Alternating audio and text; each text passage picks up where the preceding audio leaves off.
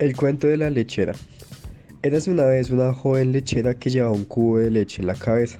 Caminó al mercado para venderla. Durante el camino, la soñadora joven iba imaginando lo que podría lograr conseguir con la leche. Pensó que en primer lugar y con el dinero de la venta compraría un canasto de huevos, los cuales una vez eclosionaran le permitiría montar una pequeña granja de pollos. Una vez estos crecieran podría venderlos lo que le haría dinero para comprarse un lechón. Una vez esta creciera, eh, la venta del animal bastaría para comprarse una ternera, con la leche de la cual seguiría obteniendo beneficios y a su vez podría tener terneros. Sin embargo, mientras iba pensando todas estas cosas, la joven tropezó, lo cual provocó que el cántaro cayera al suelo y se rompiera, y con él sus expectativas hacia lo que podría haber hecho con ella.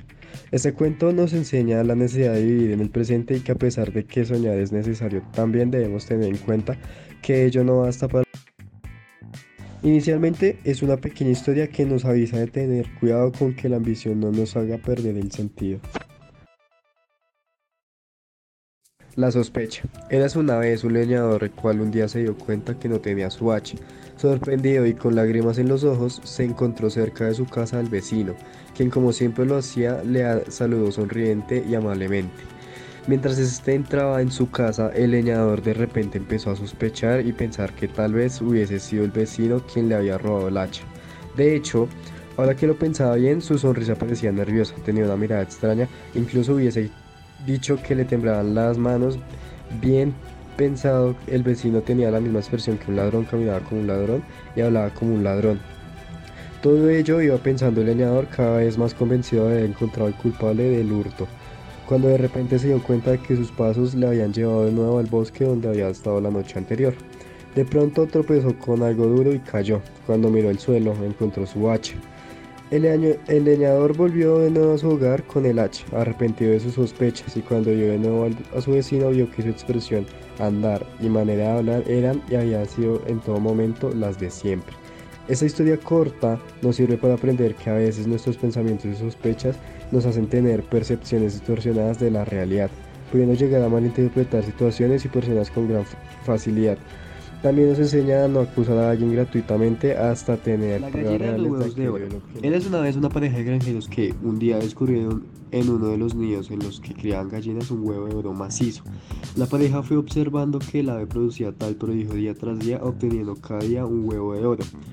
Reflexionando sobre qué era lo que hacía que la gallina en cuestión tuviese esa habilidad, sospecharon que poseía oro en su interior. Para comprobarlo y obtener todo el oro de una vez, mataron a la gallina y la abrieron, descubriendo para su sorpresa que por dentro la prodigiosa gallina era igual a las demás. Y también se dieron cuenta que en su ambición, ambición habían acabado con aquello que les había estado enriqueciendo. Esta fábula nos enseña la importancia de dejar de lado la codicia, ya que nos puede conducir a perder. Hay una vez un zorro que caminaba sediento por el bosque. Mientras lo hacía, vio en lo alto de la rama de un árbol un racimo de uvas, las cuales deseó al instante al servirle para refrescarse y apagar su sed. El zorro se acercó al árbol e intentó alcanzar las uvas, pero estaban demasiado altas. Tras intentarlo una y otra vez sin conseguirlo, el zorro finalmente se rindió y se alejó. Viendo que un pájaro había visto todo el proceso, se dijo en voz alta que en realidad no quería las uvas, dado aún no estaban maduras, y que en realidad había cesado el intento de alcanzarlas al comprobarlo. Eh, es una fábula interesante, ya que nos enseña que a menudo nos intentamos convencer a nosotros mismos de no querer algo, e incluso llegamos a despreciar dicho algo por el hecho de que encontramos difícil llegar a la, y la grulla. Érase una vez un lobo el cual, comiendo carne, sufrió el atasco de un hueso en su garganta. Esta empezó a hinchársele y a generarle gran dolor. Corriendo el lobo desesperado intentando sacárselo o encontrar ayuda. Durante su camino encontró una grulla, a la cual tras explicarle la situación suplicó ayuda prometiéndole darle lo que pidiera. A pesar de que desconfiaba, la grulla aceptó con la condición de que el lobo cumpliera lo pactado. El ave procedió a introducir su cabeza por su garganta, consiguiendo que el hueso se desprendiera.